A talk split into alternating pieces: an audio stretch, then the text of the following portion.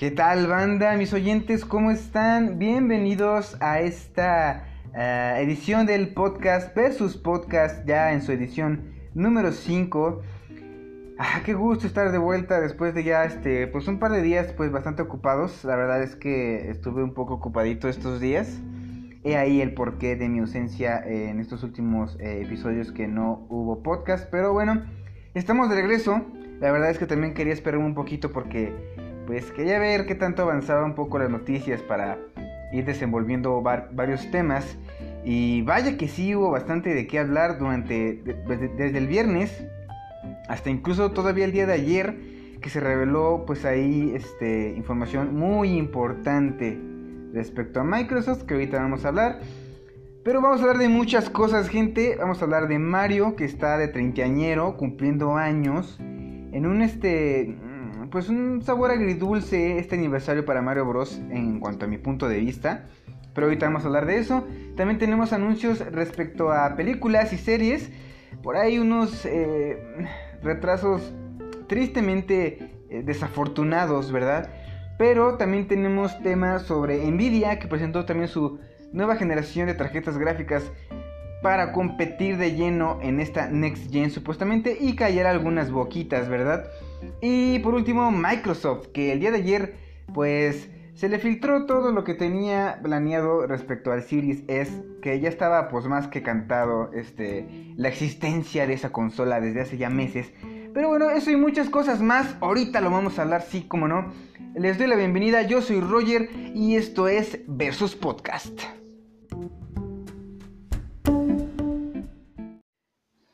Pues sí, banda, ya estamos aquí de regreso. ¿Y qué les parece si nos vamos de yendo una vez con toda la información que ha acontecido?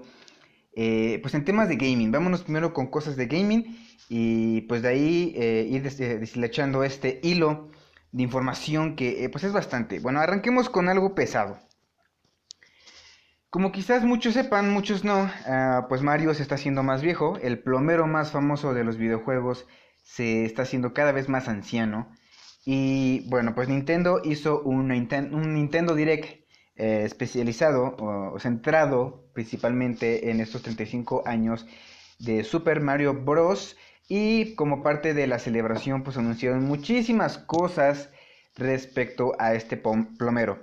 Eh, el direct, el, perdón, el direct de la semana pasada arrancó de lleno con el anuncio de de pues una consola, una consola de colección. Este primer anuncio pues fue este directamente el target fue hacia los coleccionistas, a los amantes del plástico y pues gente que seguramente caga dinero, pero uh, bueno, anunciaron un Game Watch de Mario, eh, el cual incluirá Super Mario Bros. el original y Super Mario Bros. The Lost Levels Ball.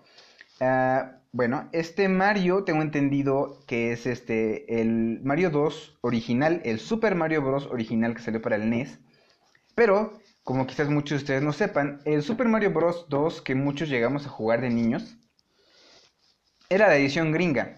La edición japonesa, llamada aquí en, eh, en los Méxicos o en Latinoamérica de dos levels, es la edición japonesa que incluía muchos niveles secretos que no incluía la versión americana que posteriormente, pues ya, con el paso del tiempo llegó aquí a nuestra región. Pero bueno, esta edición Game Watch, que bueno, los que no conozcan la consola Game Watch, es, eh, así decirlo, la consola precursora del Game Boy, que todos conocen, ah, que se hizo muy famosa eh, pues en su época, ¿no? Y que ahora estará enfocada por este aniversario hacia Mario Bros. Incluirá estos juegos Incluirá animaciones bastante bonitas. El diseño de la consola pues es un acabado dorado y, rojo. Que pues hasta el día del anuncio no se ha dado fecha realmente de la disposición de este producto. Eh, entrará dentro de la categoría de consola mini de colección a la que nos ha tenido acostumbrado Nintendo, como la NES y la SNES e que lanzó hace un par de años. Pero bueno, eh, se sabe hasta ahora que saldrá eh, a la venta el 13 de noviembre pero no se sabe cuánto costará. Curiosamente, coincidirá con la fecha de salida de varias de las consolas de siguiente generación, quizás ahí como pues tratando de meterse un poco en la, parafernalia del evento que va a ser el lanzamiento de estas grandes consolas por parte de Sony y, Xbox. Pero, ah, bueno, Ese es el primer anuncio que dieron, Game Watch de Mario Bros. con dos juegos clásicos. Es, este es más que nada pues un material para coleccionistas, como ya les dije, banda.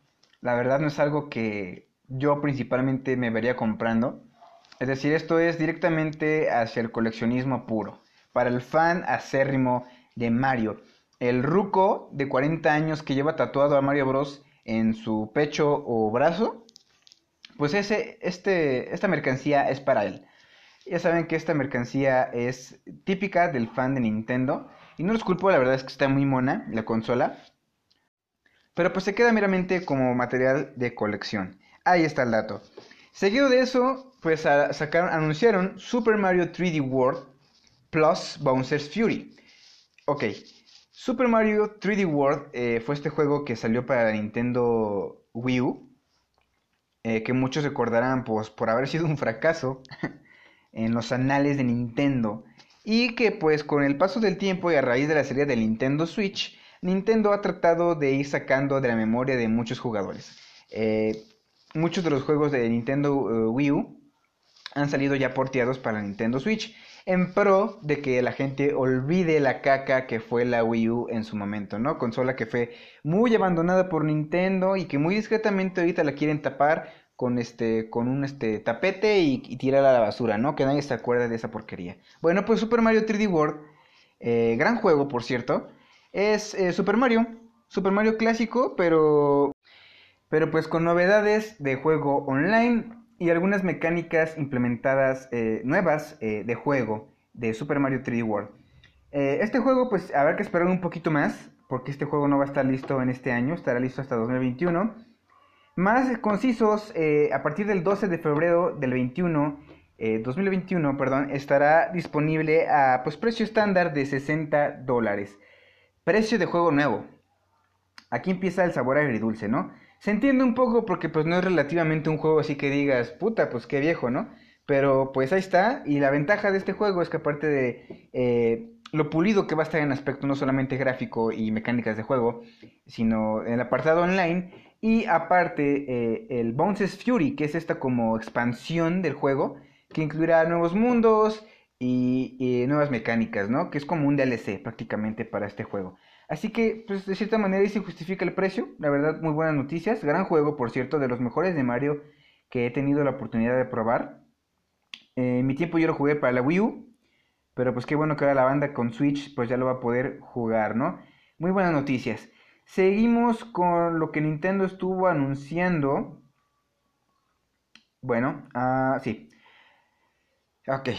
Mario Kart Live Home Circuit. Eh, esta es una idea que en lo personal yo creo que pues se habían tardado muchísimo en desarrollar, ¿eh? Y no hablo solamente de Nintendo, sino de cualquier otro desarrollador o vendedor marca de juguetes. Mario Kart Live Home Circuit va a ser un nuevo juego de Mario Kart, vaya la redundancia. Y bueno, ¿cómo va?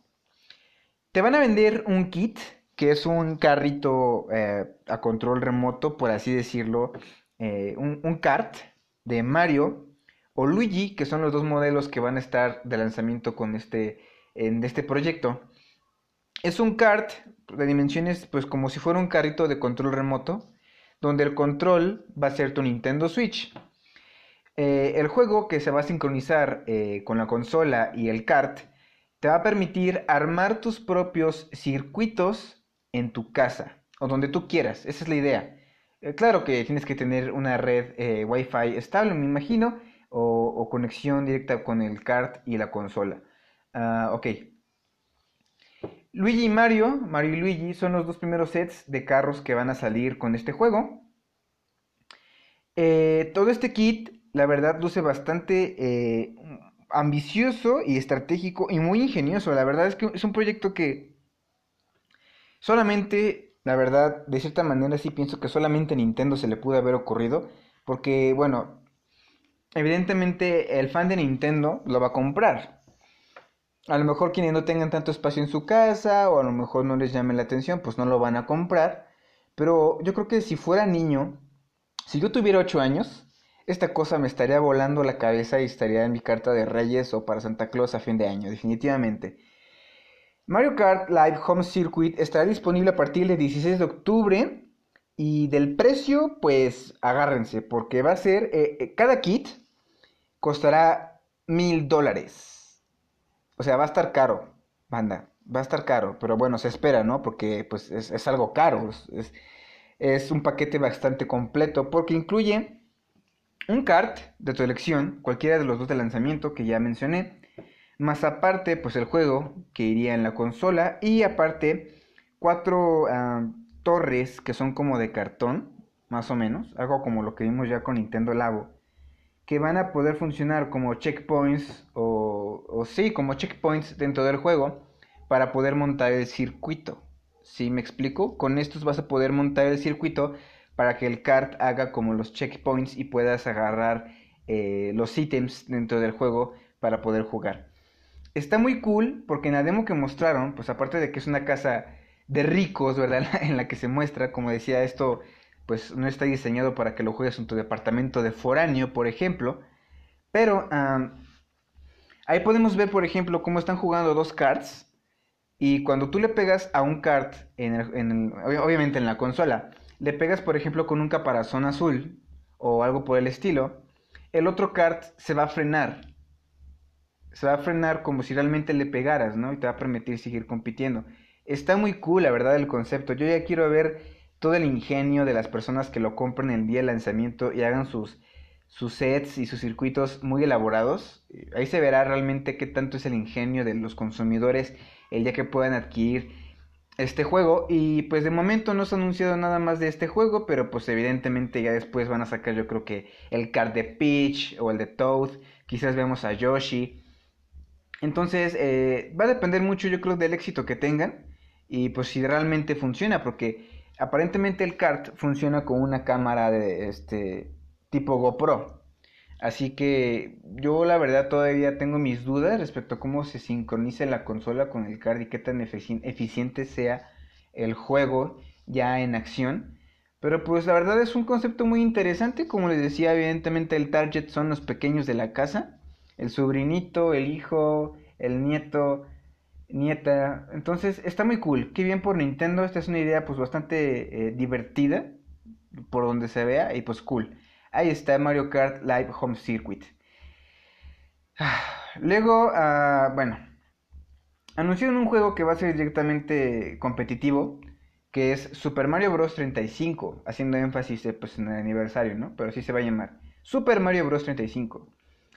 Que va a ser un juego con temática clásica, donde 35 jugadores de manera simultánea van a estar jugando Super Mario Bros. Niveles del juego Super Mario Bros. original, pero en línea, no todos en conjunto. Son 35 jugadores que van a estar compitiendo en el mismo escenario, pero va a ser algo muy parecido a lo que se viene haciendo, por ejemplo, con Tetris, donde un jugador, conforme vaya pasando el nivel, las cosas que haga en ese nivel van a afectar a los otros 35, a los otros 35 competidores simultáneamente.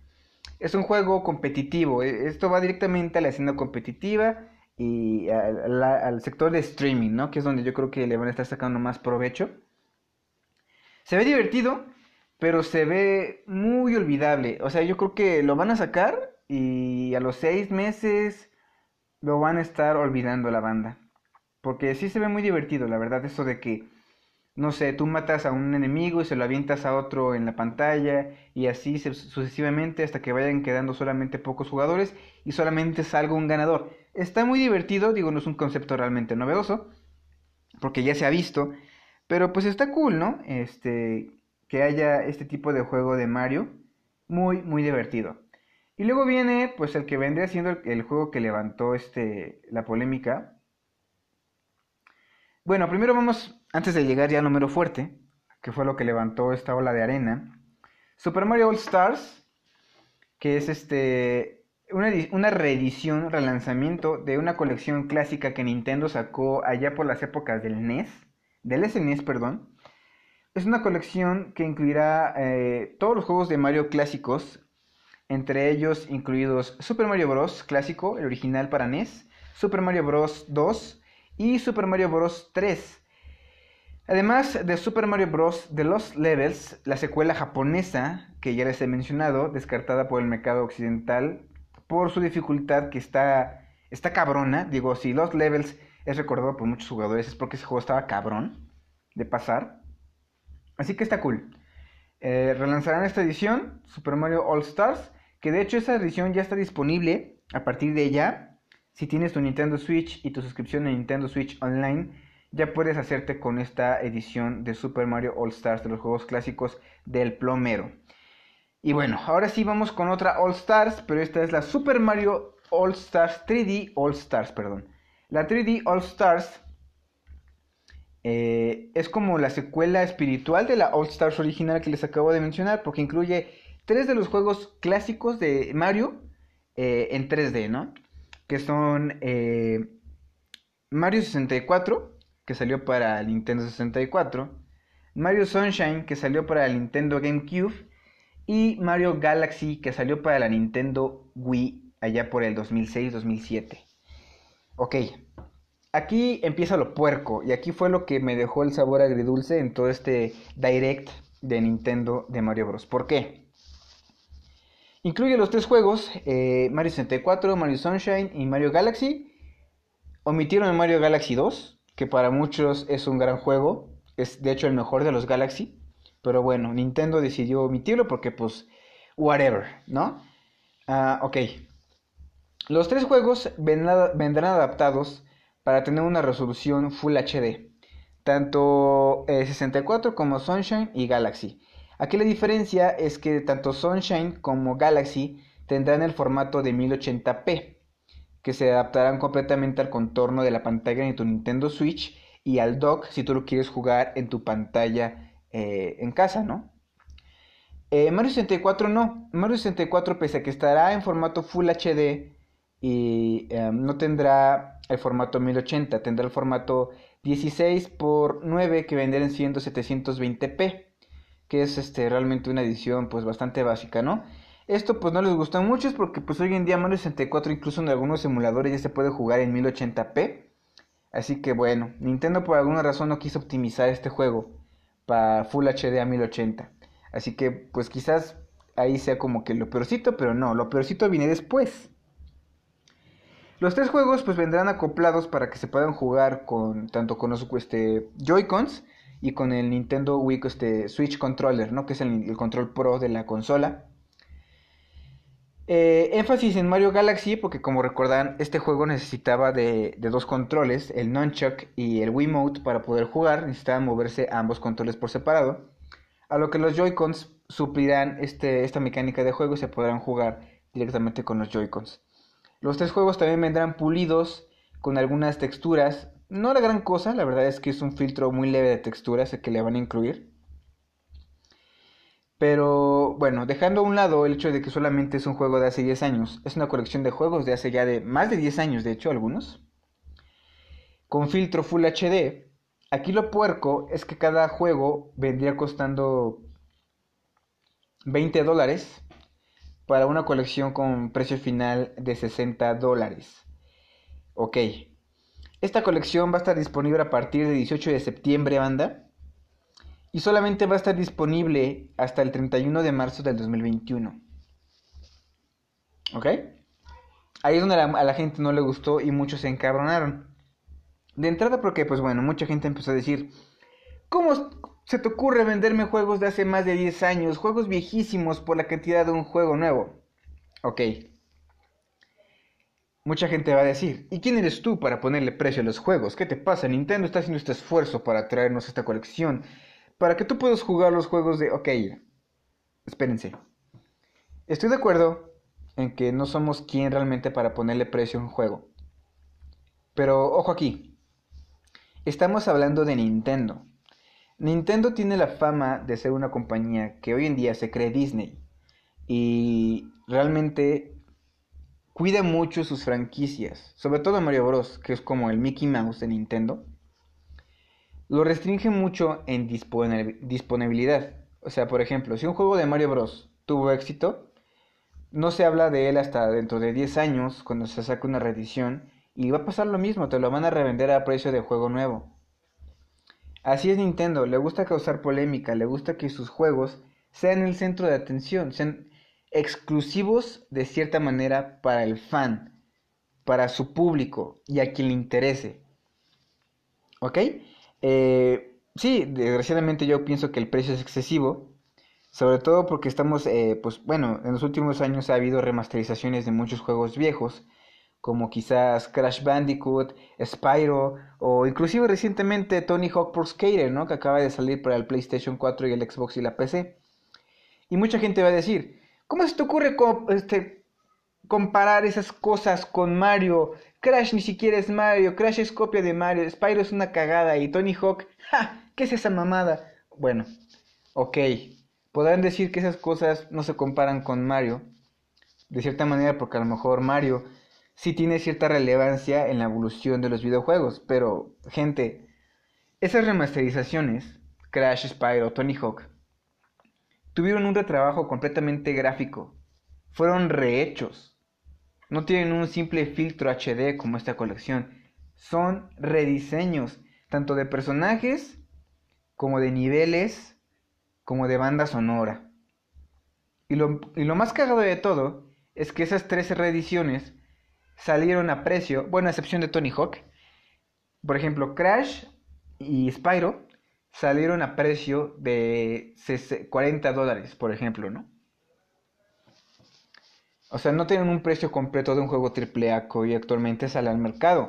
Y son conscientes de ello porque pese que son trabajos rehechos, son juegos de ya hace tiempo, ¿no? Cosa que aquí Nintendo no hace porque pues no se le da la gana.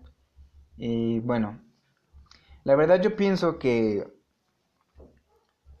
eso de que quieren sacar estos juegos está bien. Digo, al final de cuentas hay mucha banda que no le tocó jugar Mario 64 o Mario Sunshine o Galaxy. Los chavos, por ejemplo, los niñitos eh, de gente de 10, 14 años, pues está muy cool que se hagan de esta colección porque van a poder jugar por primera vez estos grandes juegos. Y está bien, por ese lado está bien. Pero para los fans, que somos ya la gente de 20 años, 30, 40, que son fans que realmente crecieron con Nintendo, pues sí se me hace un abuso, porque encima están poniendo una fecha límite para la disponibilidad del juego, 31 de marzo del 2021. Y ojo, porque no solamente la versión física, que eso lo podría entender, porque con toda esta onda del coronavirus y disponibilidad, pues yo entendería que el retail del juego en edición física pues tenga un límite, ahí sí se entiende, ¿no? Ok, eso al final vale madres. Pero en línea, puedes dejar el juego ahí en línea hasta el fin de los tiempos. Y no, o sea, Nintendo decide quitarlo. Y es súper nefasto. Porque, o sea, si tú quieres hacerte ese juego y no puedes, no sé, o no te llama la atención una edición física, tienes hasta el 31 de marzo del 2021 para soltar 60 dólares y compara esa colección, si no después ya te la pelaste, cabrón. Y ahí viene lo feo, porque esta es una práctica muy cerda que Nintendo también está usando para salvaguardar las, o asegurar cierto número de ventas de este juego, de esta colección. Que de hecho ya están saliendo las primeras notas de que esta colección pues está siendo un éxito en preórdenes. Y sí, la verdad es que va a ser un putazo, por lo mismo de que están limitando las fechas de venta de este juego se está haciendo exclusivo. Al poner una fecha límite, la gente lo quiere porque sabe que lo van a quitar. Entonces la gente se lo va a comprar como si fuera la última coca del desierto. Y así va a ser. Desgraciadamente se me hace muy cerdo este modelo de venta. Porque si este modelo de venta llega a tener mucho éxito y Nintendo lo vuelve a reciclar en futuras colecciones, como por ejemplo una colección de Kirby o una colección de Metroid, va a venir tu tío Activision o tu tío EA, que son desarrolladores que les encanta sangrar las carteras de los este, consumidores, y va a decir, ah, ¿qué te parece si tomamos este esquema de venta que usó Nintendo para asegurar estas ventas, ¿no? Y ponemos a la venta, no sé, Star Wars, ¿no? De, EA. Lo ponemos eh, a la venta tres meses y lo quitamos. Y lo volvemos a poner después otros tres meses. Y así vamos sacando dinero está muy puerco ese modelo de venta porque si Nintendo se ha creado fama de algo, es de hacer malas prácticas que después otra gente, otros desarrolladores adoptan. Y no quiero que este sea el caso, la verdad, porque entonces sí va a ser un desmadre. Otra cosa es que este modelo de venta con esta colección fomenta la piratería y la revende... No piratería, perdón. Eh, fomenta a los revendedores. No falta el cabrón que lo compre eh, en el periodo en el que esté la venta por 60 dólares. Pase esta fecha y los hijos de la chingada te lo estén dando en 90 o hasta 100 dólares. No mames. ¿Qué pedo? O sea, no, o sea, muy mal. La verdad Nintendo hace esto solamente por chingar. Porque les digo, o sea, la edición física podría valer madres. O sea, en cuestiones de retail, pues siempre es este bastante complicado, ¿no? Y se entendería si, si pusieran fecha límite hasta el 31 de marzo para la edición física, porque al final de cuentas es una edición para coleccionista, también si lo quieren ver, ¿no? Pero la edición online, hijo de la chingada, es que Nintendo es muy difícil para la banda, yo no sé cómo le hacen, ser fan de Nintendo sin tener una pinche úlcera en el estómago. Neta, no los entiendo. Porque Nintendo siempre sale con algo, chinga. Así que siempre sale con algo. Si no es esto, es otra cosa. Digo, a final de cuentas, son grandes juegos. No dudo que Mario Galaxy 2 ah, no venga en posteriores reediciones. De hecho, yo pienso que lo más probable que haga Nintendo después de que pase el 31 de marzo, de marzo, perdón, es poner estos tres juegos disponibles individualmente en la tienda, pero pues al mismo precio de 60 dólares cada uno, ¿no? No lo dudo, porque es Nintendo, o sea, así es Nintendo. Le gusta sentirse Disney, ¿no? El Disney de los videojuegos. Y pues ahí está, banda. Esto fue lo que pasó en el Nintendo Direct de la semana pasada en el 35 aniversario de Mario. No sé ustedes qué piensan al respecto, la verdad yo creo que cosas muy interesantes, sobre todo Mario Super Mario 3D World y Mario Kart, yo creo que es lo más rescatable. Son proyectos interesantes, digo, y a final de cuentas Super Mario 3D World es un gran juego, muy divertido, sobre todo con amigos. Pero los Super Mario 3D World yo la verdad la recomendaría para la gente que la verdad nunca pudo probar estos juegos o gente que caga dinero. Si cagas dinero, pues efectivamente este, este diálogo que me acabo de aventar, pues te vale madres, ¿no? Entonces, ah, pues bueno, al final de cuentas somos consumidores, pero pues no sé, banda, yo creo que eh, si tú tienes estos tres juegos para sus respectivas consolas y las tienes, no veo necesidad porque debas comprarlos, a menos que realmente quieras revivirlos, pero pues ahí está sobre la mesa la oferta de Nintendo. Ahí ustedes, eh, pues, eh, quedarán ustedes lo que piensan, ¿no? Y pues ahí está, esto fue lo más relevante respecto a Mario. Y ahora vámonos con el siguiente anuncio que tiene que ver con Nvidia. Y es que Nvidia se sacó la reata, banda. Se sacó la reata opacando a la next gen de consolas. ¿Quieren saber por qué? Pues ahorita regresamos para hablar al respecto. ¡Vámonos!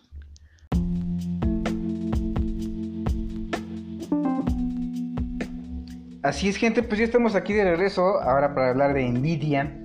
Eh, y ahora pues este pues presentaron, Nvidia ya presentó su nueva eh, línea de tarjetas gráficas que bueno pues mucha gente estaba esperando, dado que meses anteriores mucha gente estaba diciendo qué pedo con las consolas de nueva generación, ¿no? Que se estaban acercando poco a poco a esta brecha entre la PC y las consolas como tal para poder disponer o jugar videojuegos, ¿no?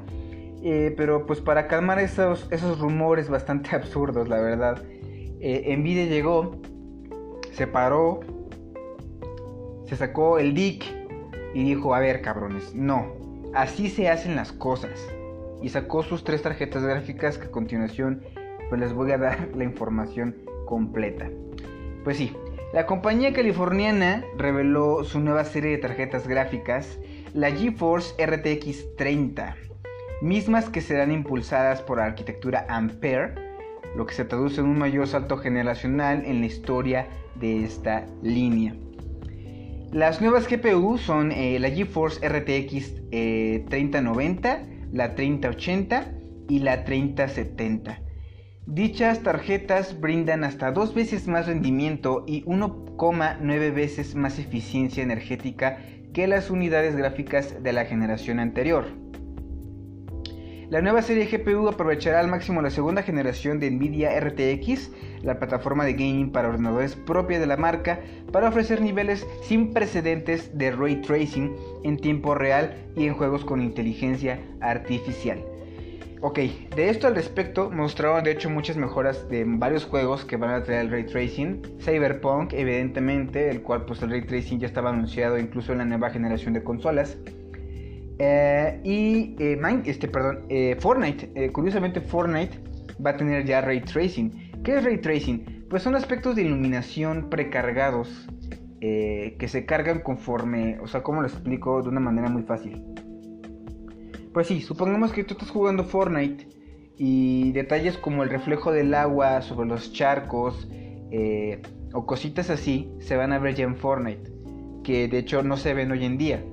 Fortnite se ve bien para el tipo de juego que es, pero hasta Fortnite va a tener ray tracing, va a tener estos detalles gráficos muy muy dinámicos en cuanto a iluminación y, tiempos de carga se refiere, ¿no? El ray tracing eh, y en general toda la optimización de esta nueva generación hará énfasis en la iluminación de los entornos precargados de juegos y en los eh, tiempos de carga respectivamente, mejorando sobre todo aspectos visuales del juego en cuestión, ¿no? Y pues bueno, la serie RTX 30 fue presentada en un lanzamiento virtual por el fundador y CEO de Nvidia, Jensen Huang, el abuelito, muy amigable por cierto, quien también anunció eh, que el popular Battle Royale, como les decía Fortnite, incluirá ray tracing en tiempo real, añadiendo cuatro funciones de ray tracing para una experiencia de juego más envolvente, incluyendo reflejos, sombras, iluminación global y oclusión ambiental, que es lo que ya les estaba mencionando, eh, lo que hará énfasis esta nueva generación, tanto de tarjetas gráficas como de consolas. Evidentemente, pues una tarjeta gráfica no solamente está enfocada a cumplir con la función de poder jugar un videojuego, sino que cumple con todos los aspectos generales que llega a requerir una, PC, eh, por ejemplo en edición o, popularmente ahorita ya en streaming, como se llegan a usar a veces, ¿no? Además, Wang reveló un conjunto de potentes herramientas para los gamers, incluyendo Nvidia Reflex, que hace a los jugadores competitivos más rápidos al reducir la latencia. Omniverse Machimina para la narración de videojuegos mediante motores de gráficos informáticos en tiempo real. Y Nvidia Broadcast, que aprovechará la IA para convertir cualquier habitación en un estudio de televisión casero. Vámonos por partes. El Nvidia Reflex, pues más que nada, es como una optimización de la tarjeta gráfica para la latencia en cuestiones eh, quizás de algunos frame rates o algunos paquetes, eh, sobre todo en juegos online, ¿no? que tenemos el típico lag. Bueno, pues esta tarjeta tratará de optimizar un poco más esos aspectos de latencia. Universe Machimina, pues es un software que ya es este, muy conocido por muchos, es un software que ya estaba muerto desde hace tiempo, que permite la narración de los videojuegos en tiempo real. O sea, tú vas a poder, eh, por así decirlo, eh, de cierta manera, streamear o narrar directamente un juego este, con la potencia de la tarjeta gráfica. Otra cosa es el Nvidia Broadcast, que permite funciones de pantalla verde sin la necesidad de tener una pantalla verde. Lo cual está muy cool, muy cabrón, porque va a dar mucho impulso a que la gente pueda hacer sus propios materiales en streaming o en edición sin necesidad de prescindir de una pantalla verde. Ok, ahora hablemos un poco de la estructura de esta generación. Nuevos multiprocesadores enfocados al streaming. El bloque de construcción para estas GPUs ofrece dos veces el rendimiento de la FP32 de la generación anterior y 30 shader eh, teraflops de potencia de procesamiento. Que bueno, prácticamente aquí nos están diciendo que esta generación de tarjetas va a duplicar, cuatriplicar, sextiplicar la potencia de sus respectivas antecesoras, ¿no? Dependiendo del modelo. Aquí, por ejemplo, pues los modelos van en escala que es la 3070, 3080 y 3090, que estarán eh, en ese orden doblando eh, la potencia de cada antecesora de su generación. Ahora, los RT Cores ofrecen dos veces el rendimiento de la generación anterior, además de ray tracing y shading simultáneos, cómputo con una potencia de procesamiento de 58 RT teraflops banda. O sea, una verdadera monstruosidad. Eh, Luego los núcleos de, tercera generación, que son los nuevos Tensor Cores, que así los denominan, tendrán un rendimiento hasta dos veces mayor que la generación anterior, lo que hace más rápido y eficiente el uso de tecnologías alimentadas por la inteligencia artificial, como Nvidia DLSC y una potencia de procesamiento de 238 tensor teraflops. Ojo aquí, porque esos 238 tensor teraflops son los que nos importan. Es la potencia. Todas esas mamadas de teraflops que Microsoft está presumiendo de que 60 teraflops con la Xbox One Series X. Estoy mamadísimo, hijo de su puta madre. Bueno, pues esos 60, que ya hablemos de Sony, porque Sony ni siquiera llega a los 60, creo que llega a los 12. Aquí Nvidia se saca la riata y dice, yo tengo 238, ¿cómo ves, puto? Eso en su edición tope de esta línea de tarjetas gráficas. O sea, para aquellos que pensaban que la generación actual va a rebasar o acercarse a la brecha de la generación de PC, olvídense. Esta cosa de cumplir todos los specs que está diciendo es una verdadera monstruosidad para la nueva generación de PC. Monstruosidad. Y todavía no hablemos de disponibilidad y de precio, porque ahí se van a ir para atrás, banda. Ok, Ok, pues también hablemos de la capacidad de procesamiento de última generación que supuestamente tendrán esta nueva gama de tarjetas GeForce RTX. Pues bueno, el procesador personalizado es un 8 eh, en Nvidia de Samsung, que hicieron ahí una colaboración, que permite una mayor densidad de transistores y más eficiencia. Ok, ya les hablé de muchas cosas, números que seguramente ni entienden, ni yo, ni yo entiendo del 100%, pero en pocas palabras, estas tres... Eh, esta gama de tarjetas gráficas va a ser escalada en potencia, pero va a duplicar eh, en funcionamiento y rendimiento a la generación pasada. ¿ok? Van a ser muy eficientes, van a duplicar este, sus características o hasta cuadruplicarlas. Pero hablemos de disponibilidad y de precio, que es donde más yo creo que les va a interesar. Ok, la 3080, 370 y 3090 Founders Edition, que es la edición que GeForce Nvidia lanza, porque hay que saber que estas tarjetas llegan a través de diversos eh, distribuidores, ¿no? Cada marca tiene su versión de estas tarjetas y ya pueden ser, ellos pueden disminuir o alzar el precio, ya dependerá de cada quien. Pero la Founders Edition, que es el precio de lanzamiento estándar de la propia marca, serán los siguientes. La GeForce RTX 3080 llegará a un precio a partir de los 700 dólares. Esta es hasta dos veces más rápida que la RTX 2080, que es la actual generación, con 10 GB de la nueva memoria GDDR6X de alta velocidad de 19 Gbps. Perdón. Esta tarjeta buscará ofrecer hasta 60 eh, teraflops, eh, perdón, 60 FPS de forma consistente para juegos con una resolución de 4K. Esta va a ser como la que quizás a muchos les llame la atención como para tratar de armar su setting de PC porque tiene todo lo que lo que lo que tenía la pasada, la 2080, pero el precio es mucho menor. La 2080 creo que todavía está en 1500 dólares, por ahí de 1200 dólares, por este más o menos. Y esta está en solamente 700 dólares. Entonces Nvidia está tratando de eh, reforzar no solamente las características técnicas, sino también de reducir los precios para hacerlas más accesibles. Esta es como una gama muy accesible de tarjetas gráficas para que todos le puedan entrar al gaming actual de PC. Ok, el target principal de esta eh, tarjeta, como yo lo mencionaba, de la 3080, pues son los 60 FPS y con juegos de resolución 4K, que es lo que pretende. Y bueno, la 3070, que esta sale en octubre, banda, porque creo que eh, la 3080 llega el 14, si no me equivoco, de septiembre, y la 3090, que es la más alta de estas tres, el 28 de septiembre, mientras que la GeForce 3070, que es la más baja de las tres, estará llegando para octubre. Eh, no recuerdo muy bien el día. Eh, ahorita estoy checando, quizás ahorita se los pueda decir. Pero la 3070, que es de las que les voy a hablar ahora, tendrá un precio a partir de los 500 dólares será más veloz que la RTX 2080 Ti y en promedio es un 60% más rápida que la RTX 2070. Esta está equipada con 8 GB de memoria GDDR6, alcanzando el punto óptimo de rendimiento para juegos eh, con resoluciones de 4K y 1440p. Eh, que bueno, esta es como más eh, un rango estándar para tarjetas gráficas. Yo creo que la que todos van a querer es la 3080, que es como la que más cumple sus specs para el juego 4K.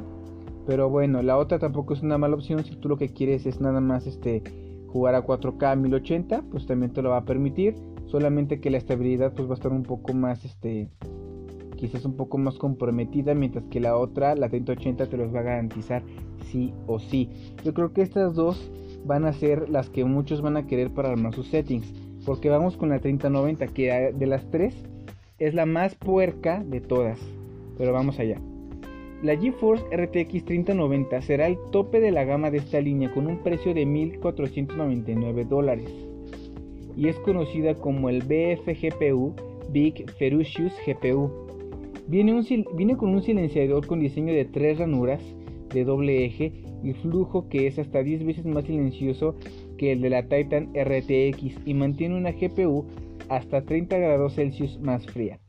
Sus 24 GB de memoria GDDR6X pueden hacer frente a los algoritmos de IA más difíciles y alimentar cargas de trabajo masivas de creación de contenidos. Esta tarjeta es hasta un 50% más rápida que la tarjeta gráfica para PC actual la Titan RTX, lo que permite a los jugadores experimentar 60 FPS cuadros por segundo con una resolución de 8K en muchos de los mejores juegos. A la verga, gente. A la verga. Porque, ojo, no solamente es la primera tarjeta gráfica que va a poder supuestamente correr juegos en 8K, sino que te está asegurando 60 FPS con natividad de 8K para muchos de los juegos. Ahora, Muchos juegos no creo que lleguen a la resolución 8K, pero sí se puede ver mucho más nítida la imagen de cualquier juego. Eso que ni qué. Aquí el punto es que por 1500 dólares todo este paquete servísimo en las specs técnicas eh, no es el target para un gaming casual o especializado en streaming. Yo creo que esa tarjeta está muy especializada en trabajos más rudos y cabrones con K de Mortal Kombat porque esta eh, tiene 24 eh, GB de GDDR6X. Estamos hablando de una tarjeta gráfica que te va a permitir ejecutar muchísimas cosas al mismo tiempo. Estamos hablando de que en conjunto con un procesador de alta gama podrías eh, tener abierto, no sé, el Adobe Photoshop, Twitch, puedes estar streameando, jugando un juego a 8K al mismo tiempo. O sea, es una porquería esto. Es, es, cerdísimo, banda. Este es el tope. Y yo la verdad veo un target muy especializado de una persona que requiere de todo este caballaje para hacer sus tareas. Sin embargo, pues bueno, ahí está. Y además esta tarjeta se ha anunciado, la 3090, requerirá de un gabinete especializado para poderse ensamblar. Porque esta madre banda tiene el tamaño de una caja de herramientas. O sea, no literal, porque, pero sí está bastante grande a sus, en comparación con sus hermanas pequeñas, ¿no? Pues ahí está, banda.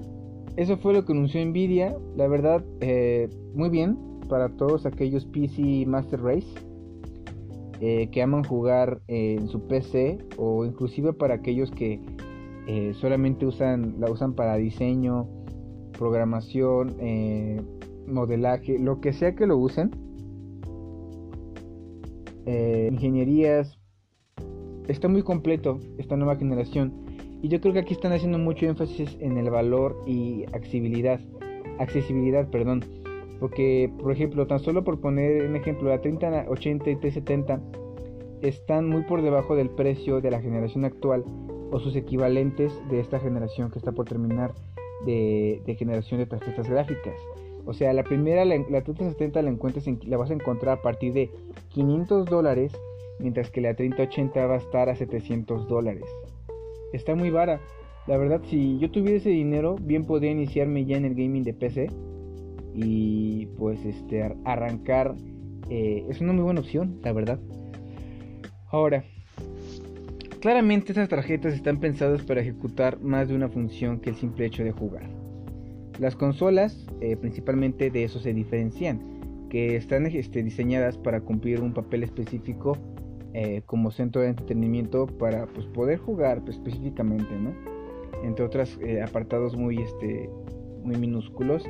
Pero estas tarjetas pues son parte esencial de una PC para especificaciones eh, o tareas más específicas eh, sobre todo, ¿no?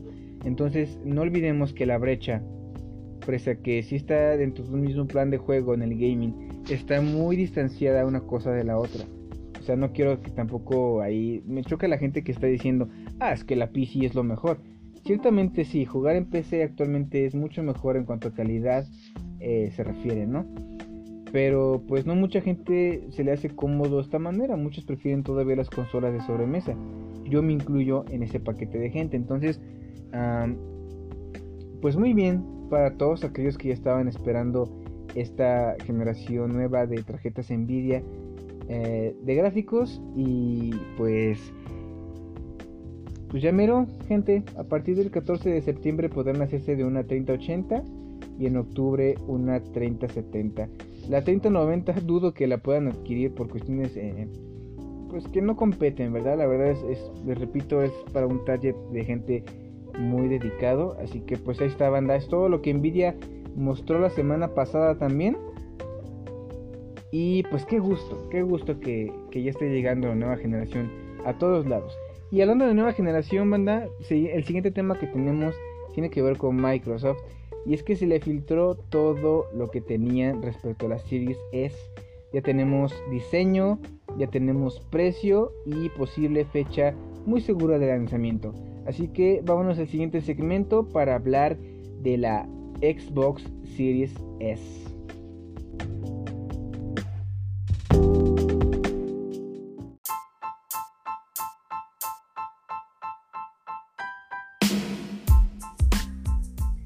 Pues así es gente, ah, por fin, por fin se reveló el secreto peor guardado de Microsoft en este 2020, que fue la Xbox Series S.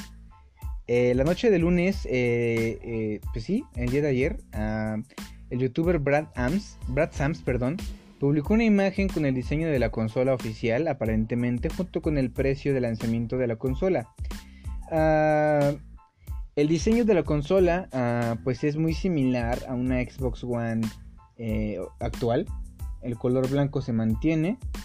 Eh, el diseño es muy similar a excepción de que luce un poquito menos ancha. Eh, perdón, sí, o sea, está más compacta el diseño.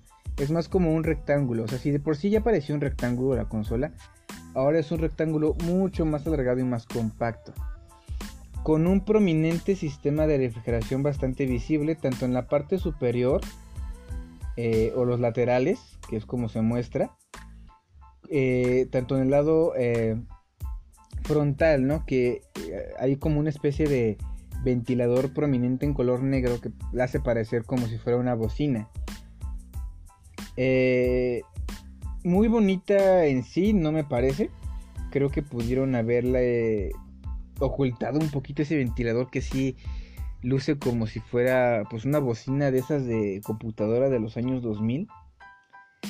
Pero miren, el diseño es elegante hasta eso, compacto, ocupará poco espacio en, los centros de entretenimiento de muchas casas, eso se agradece.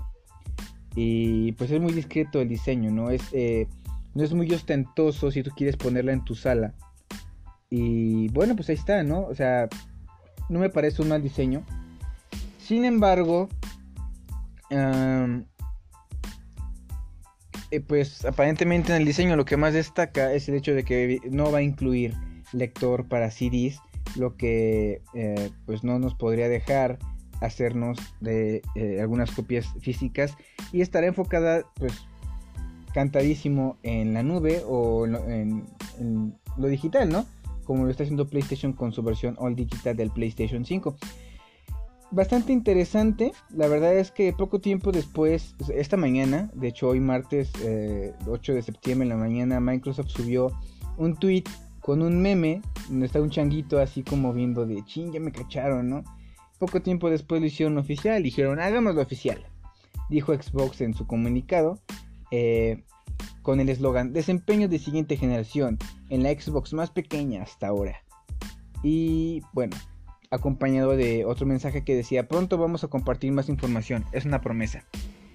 La verdad yo creo que tanto como una filtración no creo que haya sido, o sea, la verdad yo creo que Microsoft ya quería que de cierta manera se filtrara un poco de lo que tenían pensado. A lo mejor no lo tenían tan planeado de esta manera, bueno, sí, ¿no? Porque pese a que ya mostraron el precio, no han mostrado todas las specs de la consola, en qué tan inferior va a ser en caballaje en comparación a su hermana mayor que es la Series X.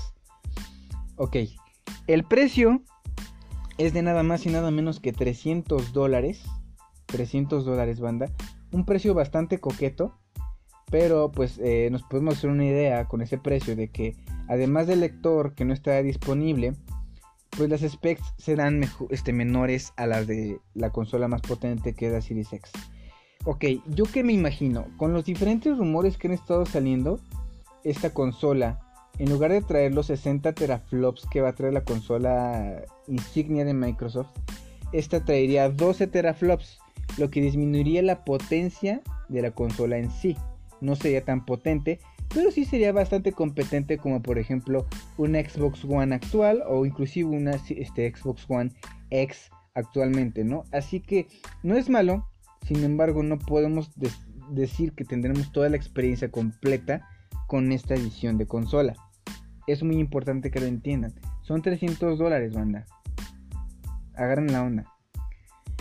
Lo que sí está asegurado, o muy posiblemente, y lo que se ha rumorado, es que mantendría la característica de incluir el ray tracing y todas las specs e insignias de esta generación, ¿no? Eh, que el eslogan incluso lo dice, ¿no? Eh, eh, desempeño de siguiente generación en la Xbox más pequeña hasta ahora. O sea, hasta ahí yo creo que el ray tracing se va a mantener. Asimismo la capacidad del disco duro eh, igual, lo del SSD de estado sólido. Y también em, otra cosa que dijeron que iban a cambiar en esta edición con los diferentes rumores es la resolución. El 4K en esta consola no sería nativo para muchos juegos, sería un rescalado a 1440p. 60 FPS por segundo, ¿no? 60, sí, pues. Está bien. La verdad yo creo que es un, este, son specs bastante ad hoc con el precio y el modelo que están mostrando. Y lo veo bastante justo, la verdad. No creo que debamos exigir toda la experiencia porque evidentemente eso no se puede. Pero donde sí veo bastante ventaja con esta consola es que puede restarle mucho terreno a la All Digital de PlayStation 5. Porque lo que sabemos hasta ahora es que PlayStation pues, va a sacar la PlayStation 5 y la PlayStation All Digital, que es la que no incluye el lector de discos y estaría enfocado pues, en el mercado digital, ¿no? Pero de ahí en fuera, todas las specs de la PlayStation 5 se mantendrán, incluso el diseño sigue siendo el mismo, a excepción de la clara protuberancia por el lector de discos, ¿no? Esta consola resta consola, resta este, specs técnicos para poder ofrecer un mejor precio al consumidor. Lo cual está muy cool porque pese a que no está a la par quizás de la All Digital en cuanto a specs se refiere, sea una consola competente que pueda competir en, aspectos técnicos, porque tiene tanto el 4K, que si viene rescalado, pues ahí está el 4K, tenemos ray tracing, tenemos pues en sí todos los aspectos de la nueva generación con menor caballaje. Es la única diferencia, gente. Y la resolución. es lo que yo creo más resta de esta edición de consola. Pero le puede quitar mucho énfasis porque está reduciendo más que un simple lector como la All Digital. La All Digital aún no se ha revelado precio, pero muy posiblemente han dicho que la, eh, la Series X ande en 500 dólares. Y de hecho es lo más seguro que lleguen 500 dólares. Lo mismo para PlayStation 5 y para la All Digital de PlayStation yo creo que por las diferencias entre una y otra consola yo creo que andará entre 150 dólares o inclusive hasta los 400 dólares. Porque en sí es la misma consola, gente. Entonces, eh, gran, gran ventaja para la Series S en ese terreno. Eh, lo veo muy bien, sobre todo porque es una propuesta que adopta mucho ya full por el juego digital. Sony apenas va a entrar en este terreno del LOL digital con el PlayStation 5, pero Microsoft ya tiene experiencia porque pues en sí en esta generación, en, estos últimos dos, dos años, sacaron la All Digital Edition de la Xbox One, la cual pues le resultó bastante bien. Fue una propuesta que se adoptaba ya más al panorama actual en el gaming. Y esta consola lo va a venir a reforzar, incluyendo ya el servicio de Xcloud que te va a permitir streamear juegos ya en diferentes plataformas, ¿no? Entonces esta, consola va a venir a reforzar mucho esta propuesta y va muy enfocada para esa gente. Además de que pues 300 dólares, o sea, es un precio excelente. Yo creo que es muy coqueto ese precio para que muchos se quieran meter a experimentar la nueva generación. La verdad, siendo sinceros, si quieres comprar una Series X, aparte de hacer el gasto por la consola en sí, tienes que comprar una pantalla que le saque provecho a todas las capacidades de la consola. Y con esta no. Con esta te va a permitir, eh, pues sí, prescindir de todas maneras de una pantalla. Pero es más accesible en muchos aspectos. No requieres la gran pantalla de última generación. Con esta una pantalla con 4K estándar es más que, aceptable para poder eh, tener la experiencia, ¿no? Entonces muy bien. Eh, no es la primera vez que Xbox lo hace. Recordemos que en la generación pasada, ah, cuando lanzaron el 360, lanzaron una versión eh, que se llamaba 360 Arcade. Que el 360 Arcade, para quienes no se acuerden, era una edición del 360 que quitaba tanto Wi-Fi como Bluetooth como disco duro. Era una versión estándar del Xbox 360 que solamente tenía una capacidad limitada de almacenaje, pues que hacía énfasis en, el arcade, ¿no? Efectivamente, quitaba todas las capacidades online para solamente experimentar el aspecto digital o de juegos, ¿no? Que era lo que se buscaba. Y salió en un precio bastante competente que creo que de aquel entonces era de 184 o 180 dólares que fue lo que impulsó muchísimo el Xbox 360 en Estados Unidos y que hizo que ganara en ventas a PlayStation. Entonces aquí yo creo que están haciendo una propuesta bastante similar con el precio, con las specs y con lo que le están quitando a la versión este, insignia. Muy bien por Xbox, la verdad, eh, pues esta consola ya se venía rumoreando poco tiempo después de que anunciaron el Xbox One X. Eh, en ese entonces llevaba el nombre de Proyecto Lockhart Primero anunciaron que el diseño sería muy similar a la Xbox One X, que sería un cubo chiquito, y siempre que no, eh, que el diseño iba a ser muy similar a la Xbox One. Y sí, la verdad es que sí lo es, ¿no? bien, otras cosas que han estado anunciando es el posible lanzamiento de esta consola. La fecha oficial aún no está dicha por Microsoft, pero se especula que el lanzamiento de ambas consolas estaría pactada para el 10 de noviembre de este año. Entonces, eh, muy probablemente así sea. Digo, esto está más que confirmado. Falta que Xbox lo, confirme, pero yo creo que está más que cantado. Que Xbox va a sacar a 500 dólares la fecha que están diciendo, 10 de noviembre. ¿Por qué no lo han dicho aún? Bueno, porque de cierta manera esta consola ya la tenían planeada así tal cual a 300 dólares para lanzarla. Cosa contraria con el Series X, porque yo pienso que se están esperando a que Sony se anime y quizás saque el precio para incluso hacer la jugada y poder vender la Xbox a menor precio que la PlayStation 5. Por eso se están esperando y están apretando durísimo antes de que se llegue la fecha. Se acerca más el día en el que tengan que hacerlo y con, este, con esta revelación de la Series S, PlayStation dudo que se inmute. Yo veo muy difícil, quién sabe la verdad si se animen a revelar el precio del PlayStation 5. Pero lo dudo mucho, ni siquiera de la All Digital. Yo creo que se van a seguir esperando a que alguien saque el precio este, oficial, ¿no? Si Xbox decide sacarla a 500 dólares, dudo que PlayStation baje ese precio. PlayStation, la idea que yo traigo es que PlayStation sí o sí la quiere sacar a 500 dólares. Aquí la diferencia es que quiere ver que Microsoft no le baje el precio, porque si le baja el precio, entonces ahí perdería un nivel importante de ventas. Todo esto muy aparte de los juegos que van a venir con el lanzamiento. Pero pues se está acercando ya la brecha final en la que ambas compañías van a tener que sacar tanto el precio oficial de ambas consolas como la fecha en sí. Ambas están confirmadas ya para noviembre, eso es un hecho. Eh, que es la temporada fuerte donde inician las ventas decembrinas, ¿no? Las fechas, las compras de fin de año. Pero, eh, pues a ver qué pasa, gente. Por lo tanto, ahí está la Series S. Eh, luce bastante genial. Yo estoy muy hypeado. Posiblemente yo le entre a la Series S. Porque pues yo no, yo actualmente no requiero, no, no, no tengo una pantalla que pueda eh, explotar todas las capacidades del Series X. Y la verdad no siento prescindible esa consola ahorita, por lo menos el lanzamiento. Así que muy posiblemente le entre la Series S. Eh, cosas que ya habían mencionado es que pues el hardware de la generación actual va a ser compatible con la siguiente generación. Así que si tienes tus controles de Xbox One, pues vas a poder usarlos para la siguiente generación de consolas en el Xbox.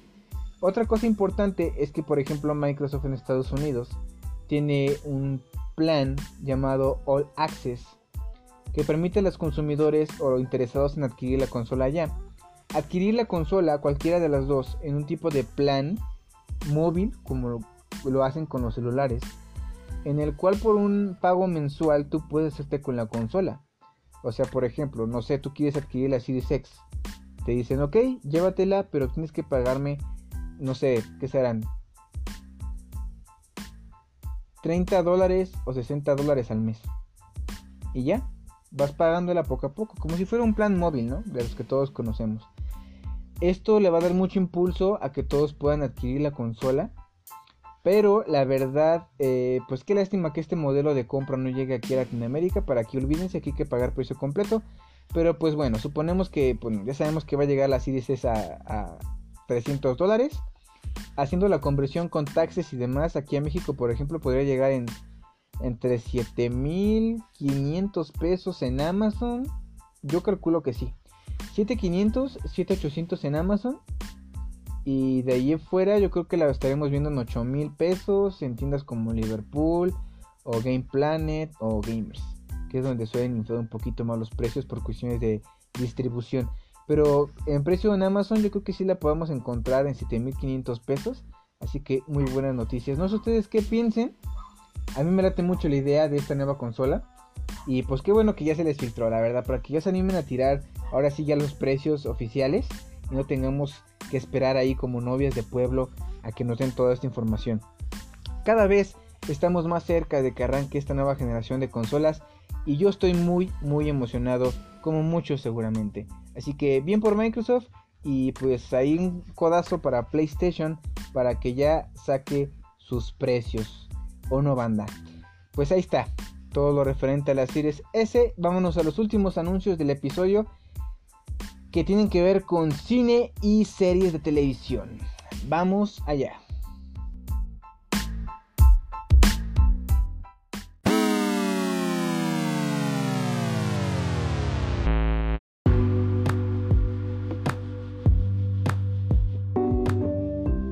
Sí, bueno gente, pues ya estamos llegando al final de este episodio y vámonos con las últimas eh, noticias que tengo respecto a cine para ustedes junto con la recomendación para esta semana. Vámonos primero con algo triste. Pues el rodaje eh, eh, de, de, Batman de Matt Reeves se detiene indefinidamente tras el positivo resultado de Robert Pattinson por coronavirus.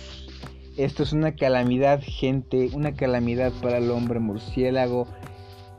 Ah, y es que sí, eh, Robert Pattinson eh, dio positivo para COVID-19, por ende todas las grabaciones pendientes de The Batman, el rodaje como tal, se pospuso hasta nuevo aviso. Todo estaba en marcha, el equipo ya estaba empezando a trabajar en el rodaje cuando la crisis sanitaria afectó al protagonista de la cinta. Eh, como sabemos, su estreno fue retrasado ya hasta octubre de 2021. Con esto posiblemente se ve un retraso para la misma cinta. Claro que hay prioridades, ¿verdad? La salud de Pattinson y de todo el staff de la producción es prioridad, así que está más que justificado. Pero pues tristemente la producción de la cinta ha sido pospuesta. Bueno, pues por lo pronto podemos repetir el, avance que se presentó hace poco en el DC Fandom para pues no extrañarlo tanto, ¿verdad? Eh, recordemos que todos sean pro por la salud de la gente y que Batman, que Batsy esté sano y salvo.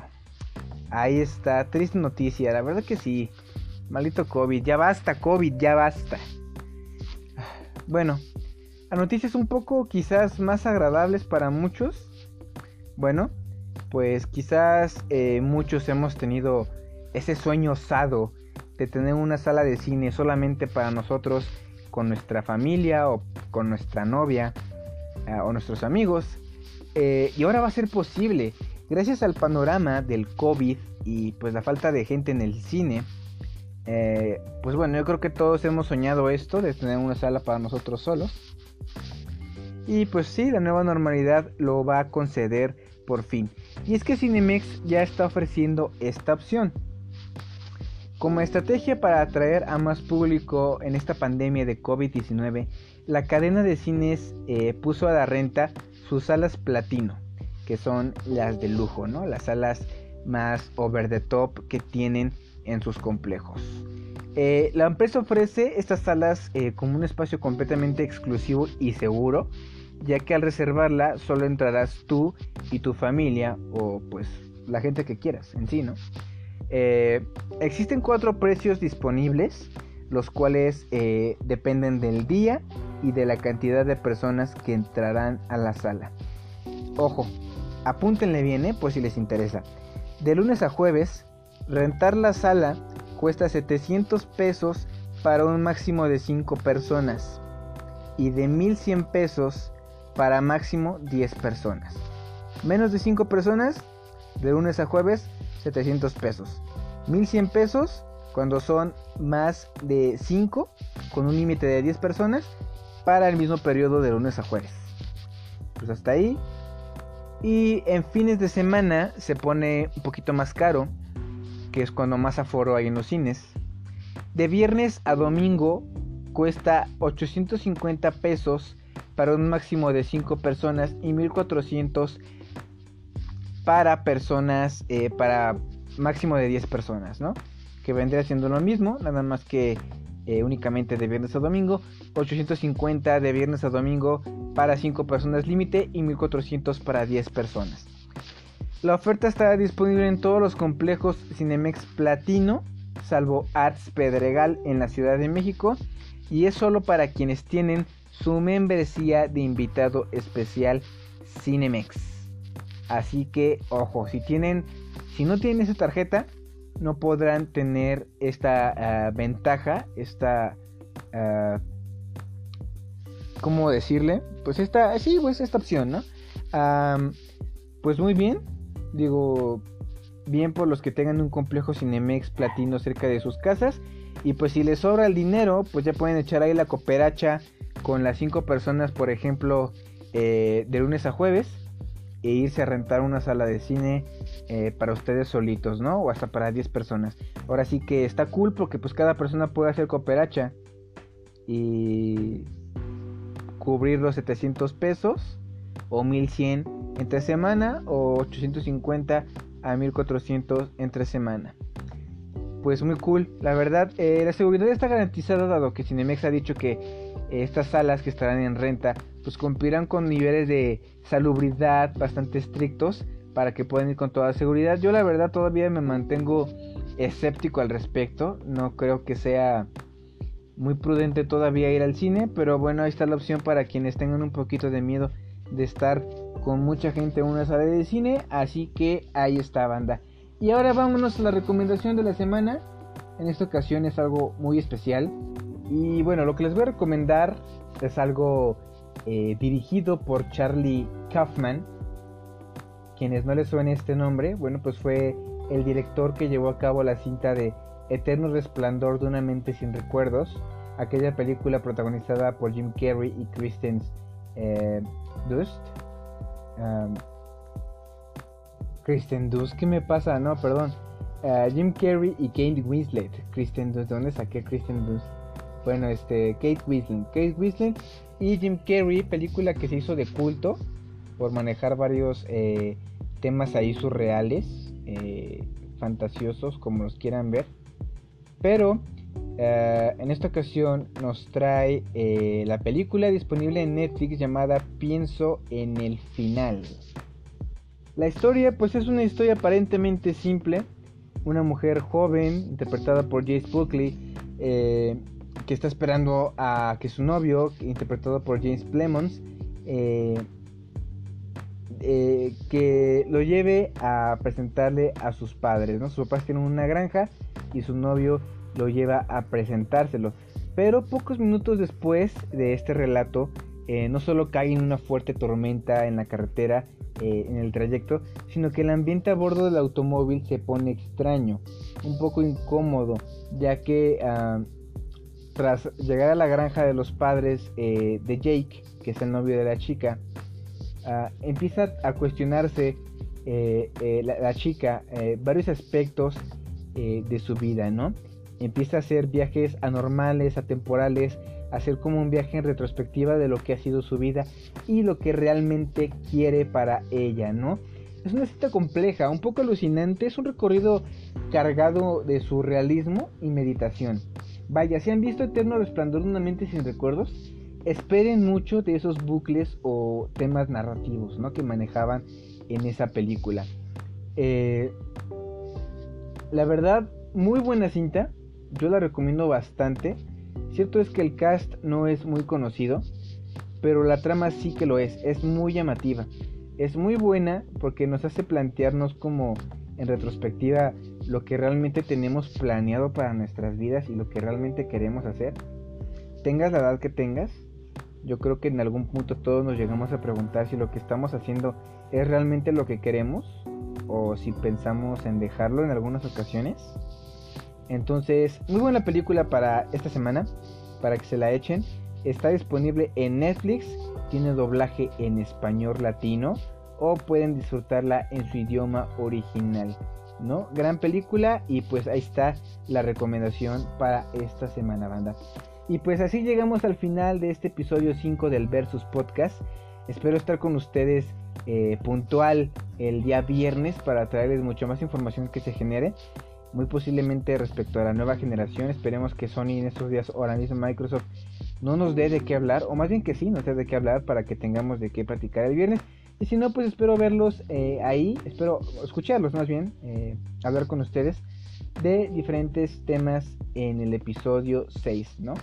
Pues ahí está banda, yo soy Roger, nos vemos en el próximo versus y hasta la próxima.